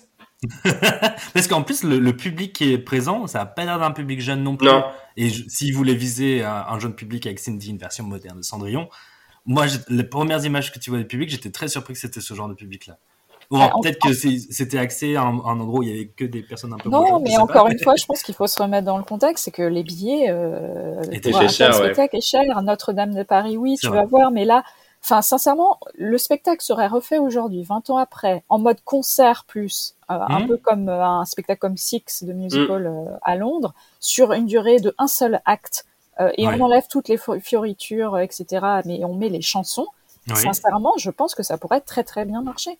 oui. Mais je, mais pense qu'il y aura un public parce que, comme on disait, je pense que, c'est- enfin, c'est vraiment un plaisir coupable pour Nostalgie. beaucoup de personnes et euh, qui, en fait, on reparle encore parce que je suis désolé, un spectacle comme ça, si on en reparle encore 20 ans après, c'est qu'il y a quand même une communauté qui fait vivre la chose. Parce que pour moi, en fait, c'est impossible Oui. Enfin, il y, a des spectacles qu'on a totalement oubliés, même euh, même 20 ans après.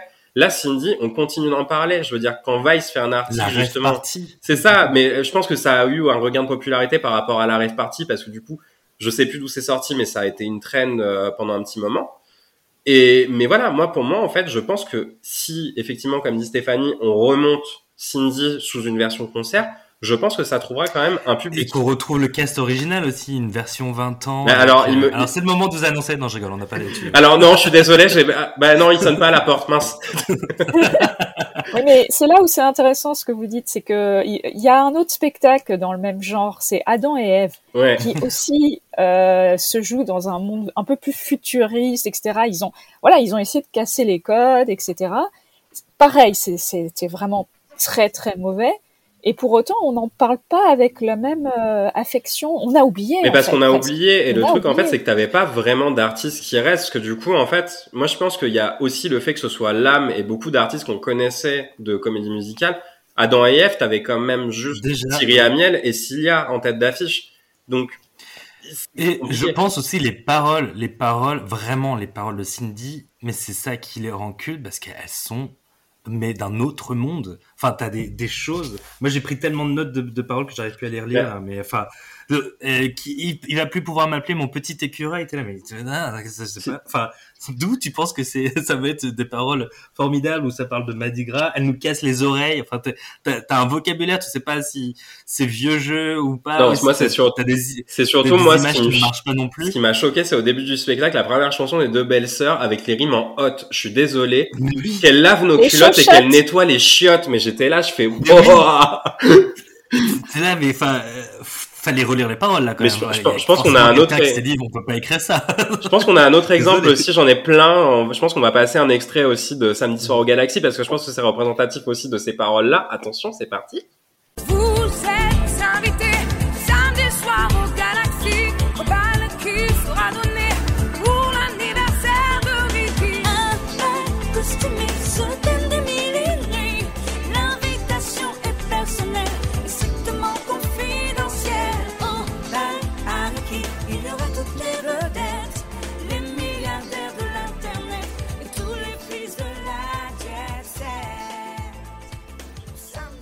Voilà le bal à.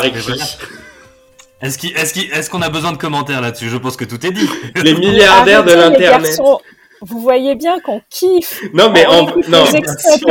Pour, le coup, moi, je, je, je suis d'accord parce que vous n'avez pas l'image euh, qui vous qui écoutez, mais moi j'étais en train de m'ambiancer, de faire du, du lip sync hein, sur les chansons. Ah bah oui, Mais il faut, il faut. Mais moi, je, C'est- je, je suis en train de me dire, est-ce qu'il n'y a pas une drag queen qui veut refaire ça? Parce que vraiment, Mais, je pense mais que là où je disais que c'était camp, c'est, camp, vraiment, Ouais. c'est camp. euh, Et, enfin, forcément, il y a une drag queen qui. Mais tu vois, ça m'étonnerait pas que sur une future saison de Drag Race France, on ait une drag queen qui te sorte euh, cette référence-là. Parce que pour, le, pour le coup, je suis d'accord avec Philémon, c'est affreusement kitsch, mais tu peux pas te détester foncièrement. Vraiment. C'est, je, moi, franchement, je trouve que, comme je disais tout à l'heure, c'est une belle occasion manquée. Et ça se ressent, en fait, ça suinte de belles occasions manquées parce que je me dis, Plamondon a pas pu livrer ce qu'il a livré et j'aimerais bien voir la version définitive de Plamondon sans qu'il ait justement cette espèce de pression qu'on lui a mis. Mhm. Parce que je pense que pour le coup, il y avait vraiment une vraie réflexion de livrer quelque chose, comme on disait tout à l'heure, avec des messages. Là, certes, c'est hyper maladroit sur, euh, enfin, sur la banlieue, sur la drogue et machin.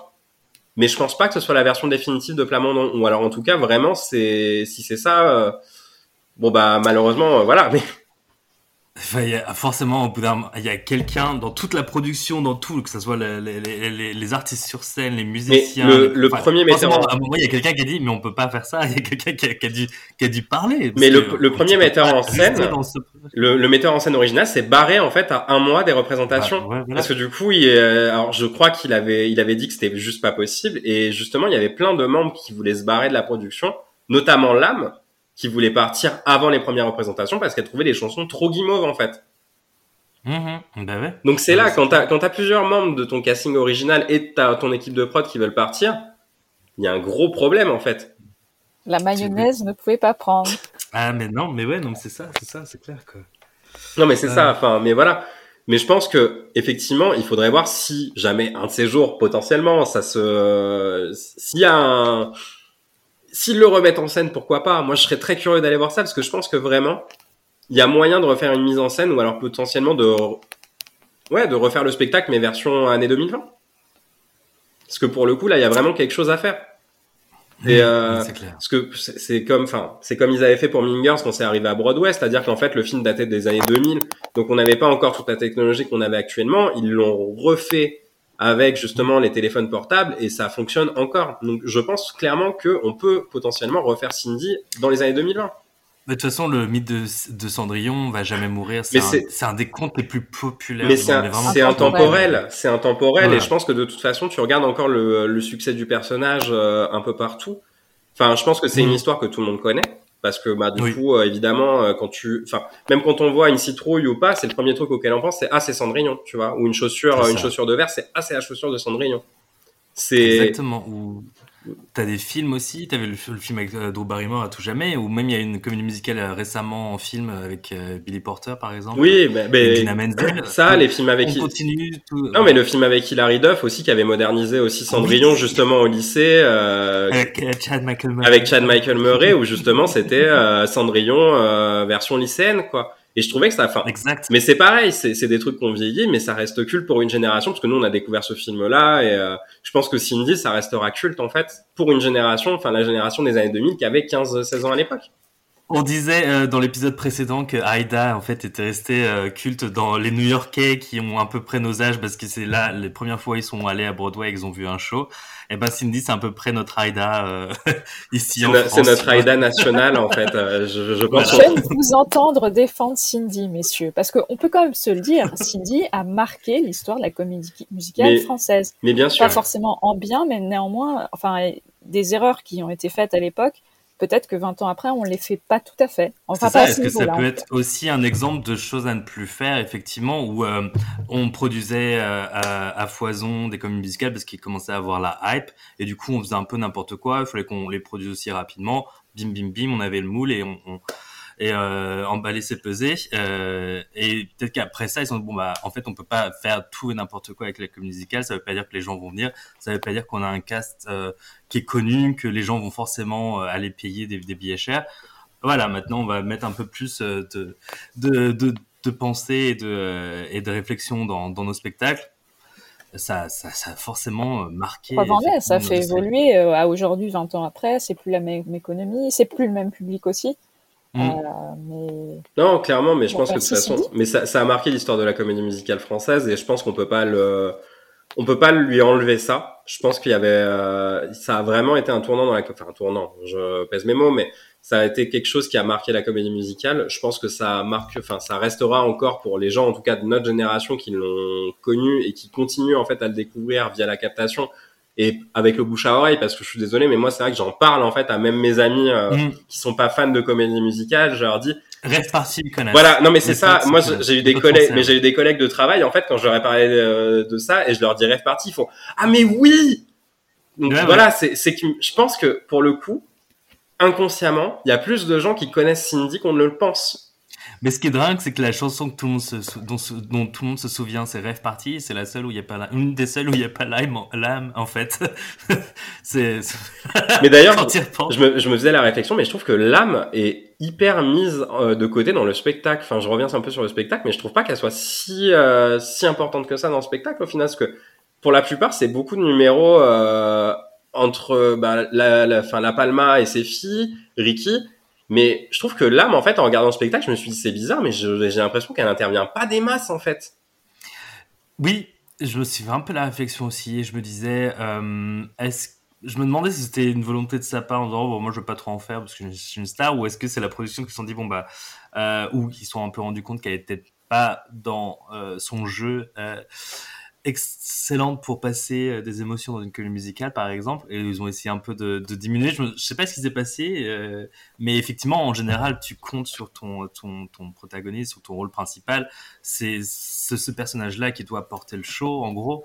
Euh, peut-être qu'ils ont eu un petit peu un manque de foi en l'âme je ne Ouais, sais pas je- sais pas, mais euh, voilà. Est-ce qu'on a autre chose à redire potentiellement sur Mais on n'a pas parlé des costumes. C'est vrai qu'on a ah mince costumes pardon qui- bah oui comment pas comment pas parler des costumes moi j'aurais une anecdote aussi ça euh, costumes euh, Oui. un peu plus tard mais vas-y Philémon je t'en prie non, mais on dirait que les costumes, aucun, aucun personnage vient du même endroit, enfin vient du- de la même histoire ou vient de la même production, quoi. Ils ont tous De des costumes différents. Ou, et carrément de la même époque. Et même aucun, on dirait qu'ils viennent de l'époque où ça a été créé, surtout. Bah. ont- ils voulaient faire un, un truc actuel. Enfin, on, on comprend pas. Il y a aucune logique dans les costumes. Euh, L'âme, on dirait qu'elle sort de, de Germinal, par exemple. Oui. T'as le manager, on, on dirait qu'il sort de, Beetlejuice. Ricky, il sort d'un match de catch. Non, mais Enfin, t- t- est-ce qu'on peut parler du costume de Ricky avec le téton apparent? Vraiment? Oui. Ah, les non, Avec les demi- la demi-veste. euh, Non mais les, tient, les, scènes où Ricky apparaissait, j'étais là, je dis est-ce qu'on peut cacher ce téton s'il te plaît? Il y a un moment donné dans, dans le spectacle, hein. il a il met un t-shirt et j'étais là, je fais enfin, il a trouvé des t-shirts. C'est- Ah, il a trouvé du tissu. Non. Il a pas que des demi, euh, des demi-vêtements. Non, mais ce, té- ce téton apparent, vraiment, moi, si j'étais là, je fais, je, je comprends, il y a pas de souci, je veux, je vois la volonté de faire un rocker, mais cache-moi ce téton. On l'a vu une fois, c'est Ah, bon, on n'a pas besoin de le revoir Ah, dix c'est- fois. Mais, Non, c'est clair. mais ouais, je suis d'accord, les costumes sont, enfin, il y a, il y a rien Et genre, les belles sœurs, on dirait qu'elles viennent du futur. Oui. Euh, J'ai pas compris leur. Heureusement, elles sont super bien foutues. Elles les portent très très bien. Mais euh, le tissu fait euh, fait euh, fait très cheap. Ça fait, oui, mais ça fait fake, en fait. On dirait un, un costume que tu t'es fait toi-même pour Halloween, en fait. accentue tout, euh, ouais, ça accentue vraiment toute la silhouette. Donc heureusement, elle, les- elle les porte bien parce que là, en plus, ça, ça aurait pu être pire. Mais il y a des espèces de bandes comme ça. Et on sait pas si c'est du SM ou du, du, du futuriste, ou peut-être les deux, je ne sais pas. Mais c'est comme, Dans un mauve. mais c'est un, ouais. un peu le même type de costume que porte Gontran, parce que Gontran, c'est un peu le même truc, mais en noir. Donc, euh, Oui, voilà. Non, mais, mais on est d'accord que c'est coup, censé être des costumes de Givenchy? Oui, c'est Ah, oui, c'est- Givenchy vraiment- qui a fait tous les costumes et je me dis comment tissu est cheap. Ouais, mais comment tu t'es une grande maison de couture comme Givenchy, tu proposes des costumes aussi cheap. De mettre ta marque dessus, ouais, de mettre ton nom dessus, ouais. C'est parce que moi en fait, Mm. j'aurais été Givenchy, j'aurais été là, je je refuse d'être associé à ça en fait. C'est Mmh, ah non, c'est clair.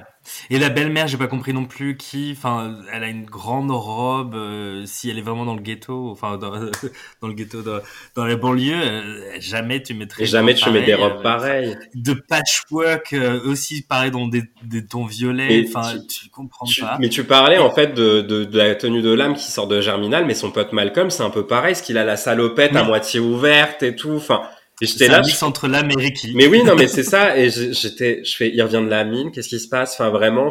Mais tu comprends pas. Et tu, te dis, tu t'habilles pas comme ça dans la banlieue, en fait. Enfin, c'est censé être pas en de banlieue. def à mort, mais vraiment, mais pas de def, mais faut tellement euh, évasé, enfin, c'est c'est dingue. Et puis on parle du, du, du père de, de Cindy. Qui est toujours en costume de, de Enfin, pilote. c'est- Ken, euh, Ken, Ken aviateur, parce qu'il est dans un blanc, euh, un bleu pastel un peu euh, très clair. Enfin, vraiment, on dirait qu'il est dans l'avion de Barbie. Mais il a pas, il a pas son, sa casquette d'ailleurs toujours sous le bras. Parce que j'avais, à un moment donné, je Non, il la porte.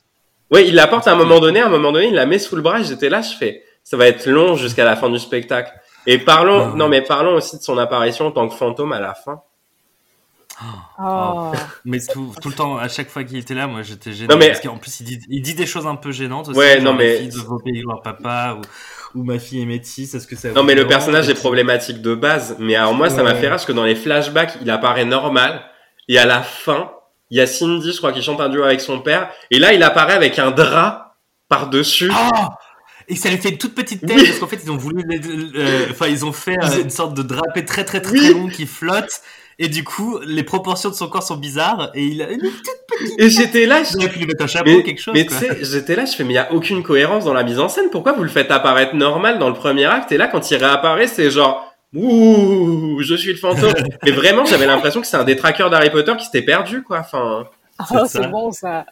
Euh, non, mais c'est clair. C'est- mais Non, le, ouais. le deuxième acte de toute façon est très faible. Mais le- le premier deuxième était acte, quand même c'est- pas génial, mais le deuxième Ouais. acte est très très non, mais le, pr- le premier, à la limite, tu t'ambiances un peu. Tu sais, t'es là, bon, Ouais. quand t'acceptes le côté kitschouille, tu te laisses un peu porter.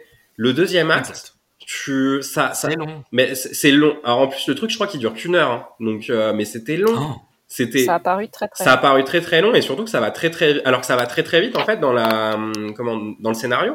Enfin vraiment. Parce que du coup en fait on le deuxième acte commence. Donc c'est après le la soirée au Galaxy donc le bal.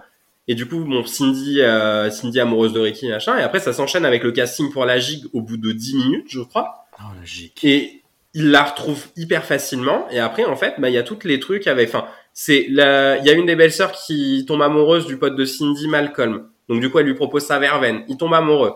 Euh, les deux belles sœurs apparemment se cassent de la maison parce que du coup de ce que j'ai compris euh, la Palma se retrouve abandonnée et elle dit j'en ai plus rien à foutre je vais reprendre ma carrière de disco queen Pour être payé au black. il y a, Ju- il y a Judy qui se, qui se suicide. Il y a, enfin, il y a Ricky, du coup, Cindy qui s'en va parce qu'elle est perturbée par le suicide de Judy et qui menace Ouais. de suicider. Ça aussi, ça sort de nulle part. Je retourne en Irlande pour sauter des, enfin, des collines. Ah, pourquoi? C'est c'est- ça. Oui, c'est c'est triste qu'elle soit morte, mais enfin bon, je pense pas qu'il faille arriver à cette extrémité-là non plus. Enfin, t'étais, clair. pas incluse dans le salaud. Hein.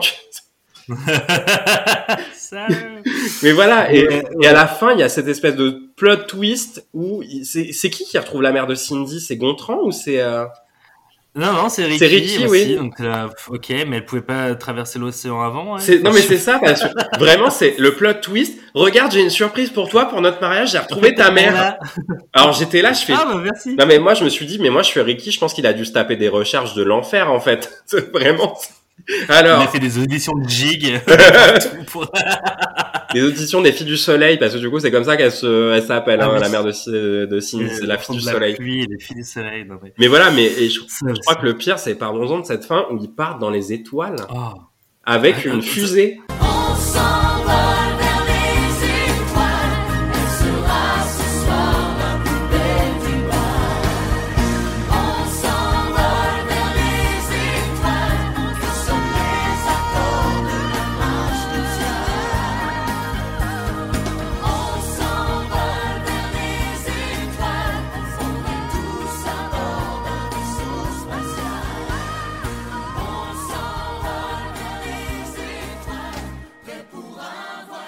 Camoulox, non vraiment Camoulox. Luc Plamondon, il était là, bon, euh, comment on peut finir ça? Bah je sais pas. Oh bah dans Grease, ils, ils prennent une voiture et ils volent. Bon, on va faire pareil. Mais, Bah oui, non, mais- on, va mettre, on va mettre une fusée et puis ils vont partir dans les Non, étoiles. mais limite dans Gris, tu vois, à la limite, ça me choque moins. Je suis d'accord que c'est, ça arrive comme un cheveu Ah oui. sur la soupe, mais même dans 4, quand ils montent au paradis, mais c'est annoncé depuis le début, tu vois. Enfin, là vraiment, ça Ouais. sort de nulle part. Genre, oui, euh, pour notre mariage, pour notre lune de miel, on va être les premiers, euh, premiers mariés à aller sur la lune, enfin, dans l'espace, c'était là. Et ça sort d'où ça? D'accord. Elle a jamais parlé. Enfin, si, elle parlait des étoiles, mais pas dans le sens où elle voulait aller dans l'espace. Mais là, d'un coup, euh, elle veut vraiment euh, partir. Ouais, c'est surtout, on, ira à Cap Canaveral pour toucher les étoiles. Bah, bien sûr. Bah, bien sûr. Et je me suis, dit- je me suis dit, vous avez invité toute la, toute la Smala à, à Cap Canaveral pour votre mariage. En blanc. Non, mais parce que du coup, il y a quand même aussi ce plot twist où elle est là, où t'as les deux belles sœurs qui déboulent avec leur mec, La Palma, et La Palma qui fait, merci Cindy, grâce à toi, j'ai pu reprendre ma vie en main. Est-ce que, Non elle, fait, et tu nous excuses, elle fait, c'est ça, je vous excuse à moitié, mais à toi, elle dit, Oui.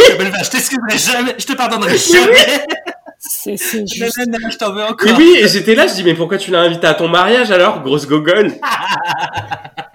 Exactement. Mais vraiment, en fait, là, j'étais en train d'imaginer que La Palma, elle déboulait au mariage sans invitation, en mode, merci Cindy.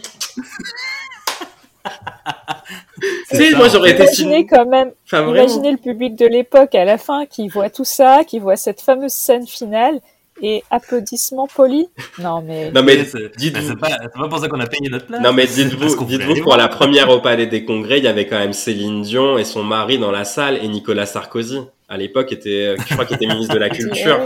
Donc je me suis dit, Oh. Céline Dion a assisté à ça. J'aurais aimé avoir sa réaction. Ouais.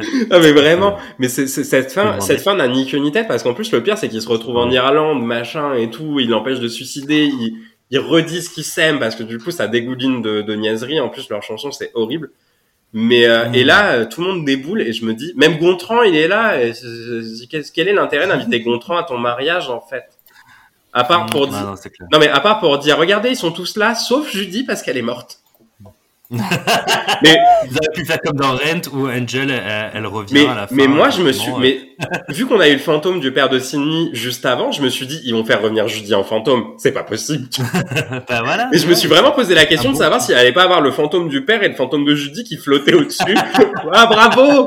Bravo! Ou comme euh, Éponine et, et, euh, euh, dans Les Misérables, Éponine et, et Fantine Ah ouais, qui non, mais- reviennent aussi à la fin, tu vois. les fantômes qui reviennent dans les comédies musicales. Ah ouais, non, mais, mais, dans, le- dans le petit final. ouais, mais là, c'était juste, enfin, euh, vraiment tous les personnages qui reviennent, même Malcolm qui est là avec, euh, avec une des sœurs. Ouais, bah, c'est bon, euh, avec Astia. ouais, j'ai retrouvé une meuf, donc c'est bon, tu peux te marier, vas-y. Oui, Mais j'avais pas besoin de ta. Mais- bénédiction, en fait. Et surtout, non mais on a oublié de préciser, il y a un moment qui m'a fait rire aussi, c'est quand euh, du coup euh, a- Malcolm voit Ricky et qui dit tu me l'as volé. Il dit quoi Tu me l'as volé, mais moi je te tuerai. Ah, d'accord. Ça n'aboutit à rien. Mais là, drama. Mais ça Je n'aboutit te tuerai. Il dit vraiment, il le dit, mais je te tuerai. Ouh. mais ça n'aboutit absolument à rien. c'est ça Non, le pire, vraiment. Je non mais c'est ouais, c'est lunaire comme fin. C'est le le cas de le dire. Hmm. Et pourtant, quelle chance on a eu de voir la captation. Oui, Qu'est-ce qu'on aurait Mais manqué c'est ça que j'apprécie Ouais, en France. Alors bon, je la, je la regarde pas, mais euh, beaucoup beaucoup de productions françaises sont, euh, ont des captations. C'est pas forcément le cas euh, à Broadway ou dans le West End Mm. où ils ont peur que si on filme. Bon, c'est en train de changer là. euh, Il y a de plus en plus de captations, mais pendant très longtemps ils avaient peur que si on faisait une captation, les gens n'iront plus voir les spectacles. Euh, c'est vrai qu'en France on a un système euh, différent où on n'est pas sur la durée, Mm. on a les, les dates prévues et après euh, on mise énormément aussi sur les captations pour pour vendre des, des DVD ou même maintenant en streaming. Mm. Donc ça fait partie du modèle. Donc en France, on peut vraiment beaucoup, voir beaucoup, beaucoup, beaucoup de, de, de, euh, locales. Enfin, quand je dis locales, je veux dire nationales euh, du pays. Euh, bon, moi je la regarde pas parce que je suis pas branché du tout comédie musicale française, mais bon, c'est un choix. Mais en tout cas, on a ce choix-là et c'est formidable. non mais je, ouais, comme tu dis, en fait, je pense que pour les gens qui peuvent pas forcément se déplacer sur Paris ou pas forcément, qui n'ont pas les moyens en fait euh, d'y aller pendant la tournée, je pense que c'est génial. En fait, on a cette chance, comme tu dis, d'avoir en fait des captations. Mais moi, je, en vrai, et pour le coup, j'ai découvert la comédie musicale française via des captations. hein. Moi, j'ai découvert ça Mm. avec euh, la, enfin, la captation de Roméo et Juliette, la première version avec euh, Damien Sargue et Cécilia Cara. Donc, euh, et pour le coup, moi, je remercie parce que le DVD, je l'ai poncé hein, à l'époque. Hein, donc, euh, c'est, mais voilà, et on a cette chance effectivement de, euh, même si tu n'as pas le budget pour aller le voir et que ça t'intéresse, déjà on a les CD qui sortent en intégralité, ce qui ça est appréciable Exact. en plus. parce qu'on a le la première version qui sort avant le spectacle du coup où tout n'est pas complet, et après on a l'intégrale qui la plupart du temps est enregistrée en live. Donc je trouve et pareil pour les. DVD, c'est hyper, enfin en tout cas les captations, c'est hyper cool qu'on puisse avoir cette chance de pouvoir regarder des spectacles comme ça et la plupart du temps. Bon quand la captation est bien faite évidemment parce que ça aussi c'est un autre débat. Parce que celle de Sydney, c'est quand même, euh, c'est quand même un cas d'école aussi, mais, Mais même dans Cindy, même les captations, ça va pas. C'est, je sais pas, le projet, tu vois, ils ont un peu, je crois qu'ils ont dit, oh, on va De essayer A de à faire un petit peu mauvais, un peu partout, comme ça, on déçoira pas notre public. on est constant. ah non, mais vraiment. Mais moi, enfin, alors petite anecdote, je pense pour terminer, euh, pour terminer l'épisode, mais est-ce que vous savez le point commun entre trois chansons du spectacle que je vais vous citer en fait maintenant? On avait Est-ce que donc, non, alors on avait un monde à nous, qui est le duo entre Sydney et Ricky euh, d'amour. On veut y croire à genoux, c'est ça? No- Ouais, c'est ça. Envole-moi vers les étoiles et Manchester. Euh, est-ce que c'est lié à Luc Plamondon ou pas? Alors non, mais c'est c'est lié à l'autre personne qui a créé le spectacle, qui est Romano euh, Musumara. On n'en a pas parlé, c'est vrai. Oui, c'était c'était des- pas des chansons qui avaient d'abord été écrites pour un film ou quelque chose comme ça. Si, c'est ça. Qui ont été contournées. C'est ça. En fait, les, les instrumentaux de ces chansons sont issus de films dont Romano euh, Musumara a fait la bande originale. Ah. Et c'est un film qu'on connaît ou... Non, alors c'est c'est pour Ah. plusieurs films. T'as notamment euh, Les Prédateurs de la nuit, qui est un film qui était Livre sorti en aussi. 88. Et euh, du coup, t'avais aussi euh, donc In the Heart of the City, voilà, qui est devenu euh, Manchester. La fameuse fameuse chanson de Ricky, Manchester. Ricky. Manchester, Manchester. où tu deviens soit footballeur ou chômeur. Ah, Et ça, il mange c'est- son sandwich. Ah oui, le sandwich. Aïe, aïe, aïe. Pardon. Est-ce qu'on a quelque chose Ricky aussi, on n'a pas beaucoup parlé, mais Ricky. Ah, Ricky. Le mec, Ouais. le euh, l'acteur, il, il danse pas super bien, ou peut-être qu'il fait pas très bien la choré qu'il qu'il a à faire, et puis il est très très kitsch aussi, quoi. Il est vraiment over the top. C'est euh, surtout moi, c'est la différence d'âge en fait entre lui et Cindy qui, Ah oui. qui me qui me qui me chafouine un peu. Où j'étais là, je fais, t'as 40 ans, frérot. Ouais, ouais, ouais, ouais, non, c'est clair. Et puis, enfin, toutes les, les, les, les femmes sont folles de Ricky, elles veulent aller au bal à Ricky. euh, mais, moi, il, me plaît pas trop. hein. Non, moi non les plus. couleurs, mais moi, c'est pas vraiment le genre de mec. euh, Non, il m'a- il m'attire pas des masses, euh, Ricky. donc. Stéphanie, non. De... Non, Bon, c'est pas très. bon, c'est un, c'est Même 20 ans après. c'est trois noms pour Ricky. Ricky est éliminé. On parle, on parle pas forcément euh, de l'acteur, mais vraiment bah. Ricky, bah, le style de Ricky et tout ça, c'est vraiment, c'est pas très attirant. Il est un peu toxique aussi, ce mec-là, quand même. Mais oui, mais grave quoi. Il voit une femme euh, une fois et après il la poursuit. Balance. Ont des auditions de Gig où, et en parlant aussi de, de son ex qui le laisse se suicider. Hashtag balance ton Ricky. C'est ça. Ah bah je veux dire, hein, le bal à hein, moi j'y foutrais pas les pieds. Non, moi non plus, ça a l'air chiant comme la flotte.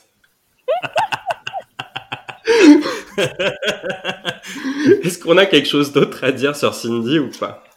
Oh, je pense que je pense On qu'on en a dit beaucoup, Ouais, je pense mais qu'on en a dit. simplement quand même, pour toute personne qui démarre dans la comédie musicale ou qui s'intéresse au sujet, c'est quand même à voir. C'est à voir. Je, je- ouais, je maintiens. Et surtout que vous avez, Oui. surtout que vous avez maintenant des super captations en HD sur YouTube qui sont quand même. C'est la captation en HD, donc déjà vous avez la chance de l'avoir en HD. Mais voilà, ça, enfin, regardez-là. Je pense que c'est, c'est à Ça voir. vaut le coup. Ouais, ça vaut le coup. Ça, moi, je, moi, l'ai regardé la première fois pour ce, post- euh, ce podcast-là, effectivement. Euh, après, je regrette pas de l'avoir vu. Euh, je me suis bien amusé. Je suis content. Euh, je vais me souvenir de certaines paroles ridicules encore longtemps. Puis, puis ça permet de, de rigoler avec les, les amis et, et les collègues. Bon, bah, merci à vous deux, en tout cas, euh, de m'avoir accompagné sur cet épisode, parce que je pense Bah, qu'on avait quand même énormément de choses à dire. Alors, Musical Avenue, le podcast, c'est à retrouver un peu partout sur Deezer, Spotify, Apple Podcasts, Ocha, Podcast Addict. Vous êtes de plus, en plus, plus en plus nombreux à nous écouter, ça fait plaisir en tout cas, merci. N'hésitez pas à laisser des commentaires ou des 5 étoiles, ça fait toujours plaisir, on adore vous lire. Et puis, ben, on se dit rendez-vous le mois prochain pour euh, un autre spectacle de Luc Plamondon d'ailleurs, parce qu'on reste un peu dans l'actualité, parce qu'on va parler de Starmania. Oui. Voilà. Merci à tous de nous avoir écoutés et à bientôt. Ciao Bye bye. Au revoir.